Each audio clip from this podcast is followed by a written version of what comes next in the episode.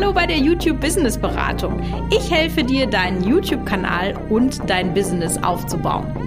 In diesem Podcast bekommst du Tipps für mehr Videoklicks und Ideen, wie du daraus ein Business aufbauen kannst. Ja, wie schön, dass du wieder dabei bist bei einer neuen Folge der YouTube Business Beratung. Und heute geht mal der ganze Podcast um, ja, sozusagen diesen frustrierenden Fall. Vielleicht kennst du das auch. Ja, nämlich deine Videos werden nicht geklickt und das, obwohl sie gut produziert sind. Und damit meine ich jetzt nicht nur so subjektiv gut, sondern auch objektiv gut. Und Videos, die vielleicht objektiv deutlich schlechter produziert sind als deine, ziehen wirklich an deinem Kanal vorbei, haben Tausende, Zehntausende Klicks und machen einfach viel, viel mehr Traffic als deine Videos sozusagen machen. Und vielleicht hast du dich schon mal gefragt, ja, woran liegt das denn? Wie kann denn das sein? Oder folgender Fall, mir auch schon so oft passiert, ja.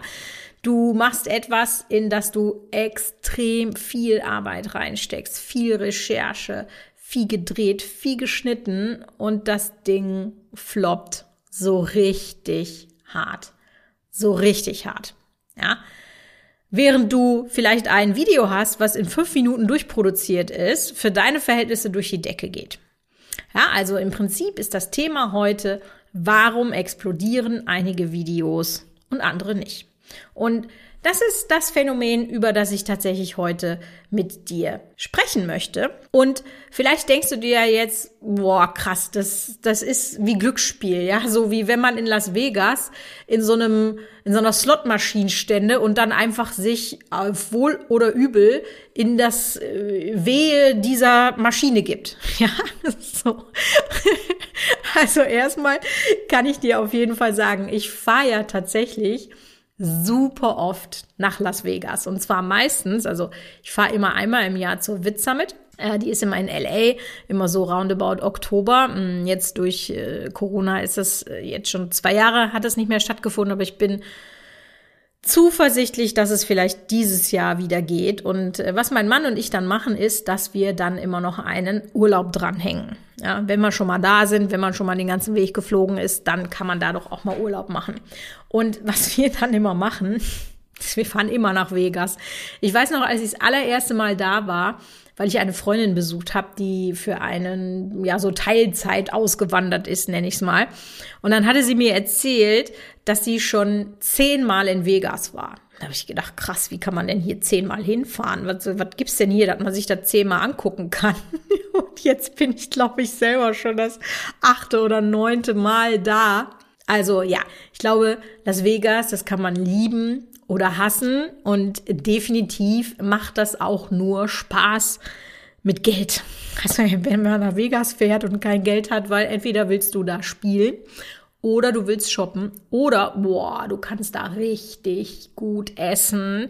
Da gibt es so viele gute Restaurants. Also deswegen, ich fahre da auch noch, noch ein paar Mal öfter hin. Und was mir da immer so besonders gefällt und na, jetzt mache ich noch einen kleineren Exkurs von diesem kleinen Exkurs. Also jeder, der selbstständig ist, der hat ja so etwas, was ihn, ja, ich will nicht sagen antreibt, aber wo man dann sagt, ja, das gönne ich mir. Ne? Man hat als Unternehmer einfach immer mal den Punkt, wo man sagt, okay, dann ziehe ich jetzt durch. Jetzt ist gerade eine taffe Geschichte. Ich muss jetzt hier die ganzen Wochenenden durcharbeiten und dann gibt es aber irgendwann den Punkt, wo man sagt, krass, das gönne ich mir jetzt. Und etwas, was so mein Dingen ist, weil mittlerweile, ne, man sagt ja immer so, bei Frauen sind das die Designer-Handtaschen. Also ich habe so eine noch auf der Wunschliste stehen, aber das erzähle ich euch ein anderen Mal.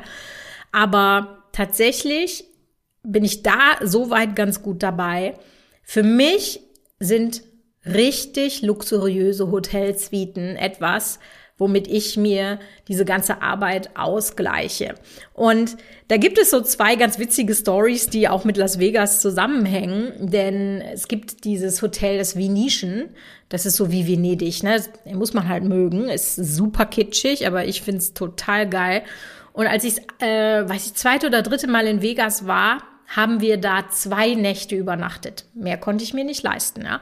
Aber zwei Nächte, ich habe mich gefühlt wie der König. Ne? So in diesem Hotel gibt es nur Suiten, gibt es keine normalen Zimmer, ja. Das normale Zimmer ist die Suite, gibt es nur Suite und bessere Suite. Und ja, das kann dann schon mal ein bisschen was kosten, ne?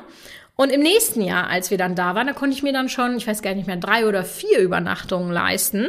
Und im Jahr drauf sind wir schon sieben Tage da geblieben. Also damit merkt man auch, dass ja, ich mir einfach immer mehr erarbeitet habe. Und ja, ich finde, da kann man dann auch stolz drauf sein.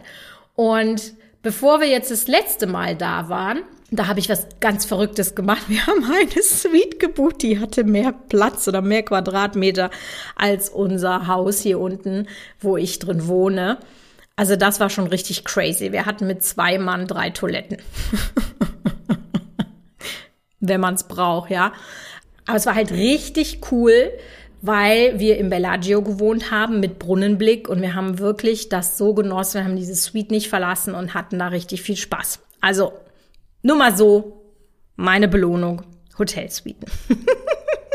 ich kenne auch mal so ein anderes Lieblingshotel von mir, ist das Atlantis in Dubai. Oh, da könnte ich auch, also da, da kann ich mich noch ein bisschen hochleveln. Da habe ich noch Luft nach oben mit den Suiten. Also gucken wir mal.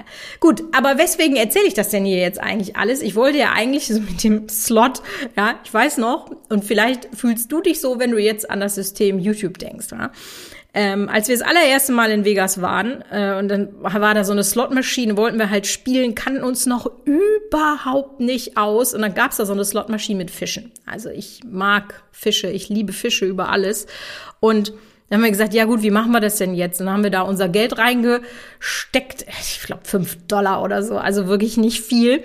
Haben dann da so ein paar Mal rumgedrückt, hat überhaupt keine Ahnung, wie das funktioniert, haben tatsächlich gewonnen. Ich glaube, wir haben da so 15, 17 Dollar rausgeholt und dann kommt da aber kein Geld raus, sondern sowas wie so eine Eintrittskarte, wie so ein Kassenbon sieht das aus. Und das musst du dann in so EC-Automaten oder an der Kasse dir gegen Geld wechseln. Also da habe ich wirklich so, wie wir hier in Westfalen sagen, wie so ein Ochs vorm Berg gestanden und ja, jetzt schließt sich der Kreis, ja, Klammer zu, Klammer zu, Klammer zu, Klammer zu. Also, wenn du dich manchmal fühlst, als würdest du Glücksspiel spielen bei YouTube, dann will ich das heute mal so ein bisschen Klarheit reinbringen sozusagen. Und wenn wir jetzt verstehen wollen, warum Videos gut funktionieren, dann müssen wir erstmal so über das Ziel von YouTube sprechen. Was will YouTube denn überhaupt? Also der Zuschauer soll möglichst viel Zeit auf der Plattform verbringen. Und das ist auch ganz interessant, wenn man das weiß. Das ist nämlich bei Instagram und Facebook ganz genauso. Dann hat man eigentlich schon einen ganz anderen Blick so da drauf, weil man dann vielleicht denkt, okay, ich muss sozusagen die Verweildauer, die Watchtime, wie auch immer, da komme ich gleich nochmal zu, die muss man dann einfach erhöhen. Ja, und im Idealfall schaut dieser Zuschauer eben ein Video nach dem anderen am besten natürlich von dir, aber grundsätzlich erstmal überhaupt auf der Plattform. Und dann haben wir genau das, was YouTube möchte. Und dann ist ganz spannend so, was lernt YouTube denn jetzt daraus? Also wenn du jetzt der Zuschauer bist, dann lernt YouTube einmal, welche Videos dir gefallen, weil es gibt ja den Verlauf, ne, die Browse History und wo hast du geliked, was hast du wie lange geguckt, alle diese Daten und wunder dich nicht, wie viele Daten du sozusagen da wirklich hinterlässt, ja. Die hat YouTube jetzt über dich gespeichert. Und dadurch lernt YouTube auch, was dir gefallen könnte. Und jetzt denkst du dir vielleicht erstmal so, hä, wieso verstehe ich nicht? Also, YouTube bildet immer so, ja, ich nenne es mal Zuschauergruppen. Ne? Machen wir jetzt mal ein Beispiel. Also, ich gucke zum Beispiel aktuell Rasenvideos. Ja, möchte meinen Rasen ein bisschen besser machen. ja, ich habe den auch schon jetzt zweimal wieder vertikutiert, aber fragt nicht nach. Es ist einfach wirklich, YouTube ist großartig. Ja, das ist so eine tolle Plattform. Ich weiß schon, warum ich dieses liebe und mich dieser Plattform sozusagen verschrieben habe. Aber jetzt habe ich einen Kanal, das ist der Rasenfreak, den ich gucke, den finde ich mega. Ja, so, das dauert aber nicht lange. Dann kommen da eben auch Videos über Rasenmäher oder Vertikutierer und mittlerweile bin ich bei Videos zur Gartengestaltung bekommen, weil YouTube eben weiß, Leute, die Rasenvideos gucken, die möchten auch gerne ihren Garten gestalten. Ja, damit du so ein bisschen verstehst. Und je größer sie diese Datenmenge haben, umso erfolgreicher können sie dir eben zeigen, was für dich funktioniert. Das musst du dir so ein bisschen so vorstellen wie bei Amazon. Ja, äh, da gibt's ja immer bei Amazon Leute, die das gekauft haben, haben auch das gekauft oder sehr gerne mitgekauft wurde auch das hier, so diese Empfehlung. Das ist bei YouTube im Prinzip nichts anderes, nur wird's dir eben nicht so aufbereitet. Und jetzt kommt nämlich der Punkt. Je besser du deine Videos alle auf genau eine, ja, nenne ich mal eine Art von Zuschauer oder Kunden designst, umso besser wird YouTube eben verstehen, wer diese Kunden bzw. Zuschauer sind. Das heißt, wenn jetzt der Rasenfreak auch noch Kochvideos machen würde, dann würde er ganz fatale Signale an das System YouTube senden. Aber macht er nicht. Bei dem geht's wirklich nur um Rasen. Ja gut, Rasenmäher und alles, was damit zu tun hat. Aber Grundtenor ist einfach immer Rasen. Und Deswegen ist das so wichtig, dass du genau weißt, wer ist denn dein Zuschauer und wer guckt sich diese Videos an damit YouTube versteht, wer dein Zuschauer ist, damit der Algorithmus deine Videos zeigen kann, und zwar Leuten, die so sind wie die, die deine Videos schon geguckt haben leuchtet total ein, oder? Also manchmal kann es so einfach sein, wenn man dann weiß, worum es geht. So, und jetzt gibt's tatsächlich mal so ein bisschen deepen Shit, ähm, über den ich nicht so oft öffentlich spreche. Es hat damit zu tun, dass das auch Teil meines Mentorings viral auf Knopfdruck ist. Aber ein bisschen was will ich dir davon jetzt mal vorstellen. Aber wenn du sagst, boah, krass, Michaela, was du hier immer raushaust, das ist richtig cool und ich will dieses Jahr meinen YouTube-Kanal noch nach vorne bringen, dann kannst du mal unten in den Show Notes draufklicken. Da gibt es nämlich den Link zur Warteliste von Viral auf Knopfdruck. Wir werden im Herbst wieder öffnen für eine ganz kurze Zeit für ganz bestimmte Leute. Und wenn du das nicht verpassen willst, melde dich sehr gerne an der Warteliste an. Sprechen wir mal über die mathematische Erfolgsformel. Das ist sowas, was ich rausgefunden habe. Das sind so bestimmte Werte, die du mit dieser Formel erreichst und dann wird über kurz oder lang entweder ein einzelnes Video, aber eben dann auch dein ganzer Kanal explodieren. So, Teil 1 der mathematischen Erfolgsformel, das ist die Zuschauerbindung. Fragst du dich vielleicht, wo finde ich die Zuschauerbindung? Habe ich noch nie gesehen. Du gehst äh, in deinem YouTube-Studio auf das Video sozusagen, dann guckst du dir da in die Analytics rein und dann gehst du auf Interaktion und dann findest du da die Zuschauerbindung. Und da findest du minutengenau einen Graphen, der dir zeigt, wie gut dein Zuschauer dran geblieben ist. Weiß nicht, ob du das schon mal analysiert hast, aber das solltest du auf jeden Fall bei jedem Video angucken. Extremst wichtig dass du das machst. Ja? Teil zwei der mathematischen Erfolgsformel, das ist die sogenannte Click-Through-Rate. Ja, wir haben, schmeißen ja hier immer im Podcast mit so ein paar englischen Fachbegriffen rum. Click-Through-Rate heißt eigentlich nur, wie gut ist dein Titel und dein Thumbnail, wie gut hat er das geschafft, die Leute zum Klicken zu bringen. Und diese Click-Through-Rate findest du ebenfalls, wenn du das Video aufrufst, also da, wo du gerade schon mal gewesen bist, aber anstatt unter Interaktion gehst du dann auf Reichweite. Und was die meisten Leute, also man, man spricht immer mal vom Thumbnail, das soll gut sein, aber was die meisten Leute dann tatsächlich äh, nicht so beachten, ist, dass auch der Titel ja natürlich dazu beitragen kann, dass dein Video gut geklickt wird. Deswegen empfehle ich dir auf jeden Fall, dass du äh, Titel und Thumbnail als eine Einheit siehst und dann auch da zum Beispiel keine Doppelungen hast von, vom, von den Wörtern her oder dass du auf auf das Thumbnail nochmal den gleichen Text machst wie im Titel. Ja, das brauchen wir nicht. Also du musst das so verstehen, das Thumbnail ist sozusagen dein Scroll-Stopper, also ne, dass die Leute eben äh, immer weiter wischen. So, das muss dein Thumbnail aufhalten. Und der Titel ist dann in Verbindung mit dem Thumbnail das, weswegen sie dann eben klicken. Oder auch nicht. Aber wenn beides ein richtiges Zusammenspiel hat, dann funktioniert das eben einfach perfekt.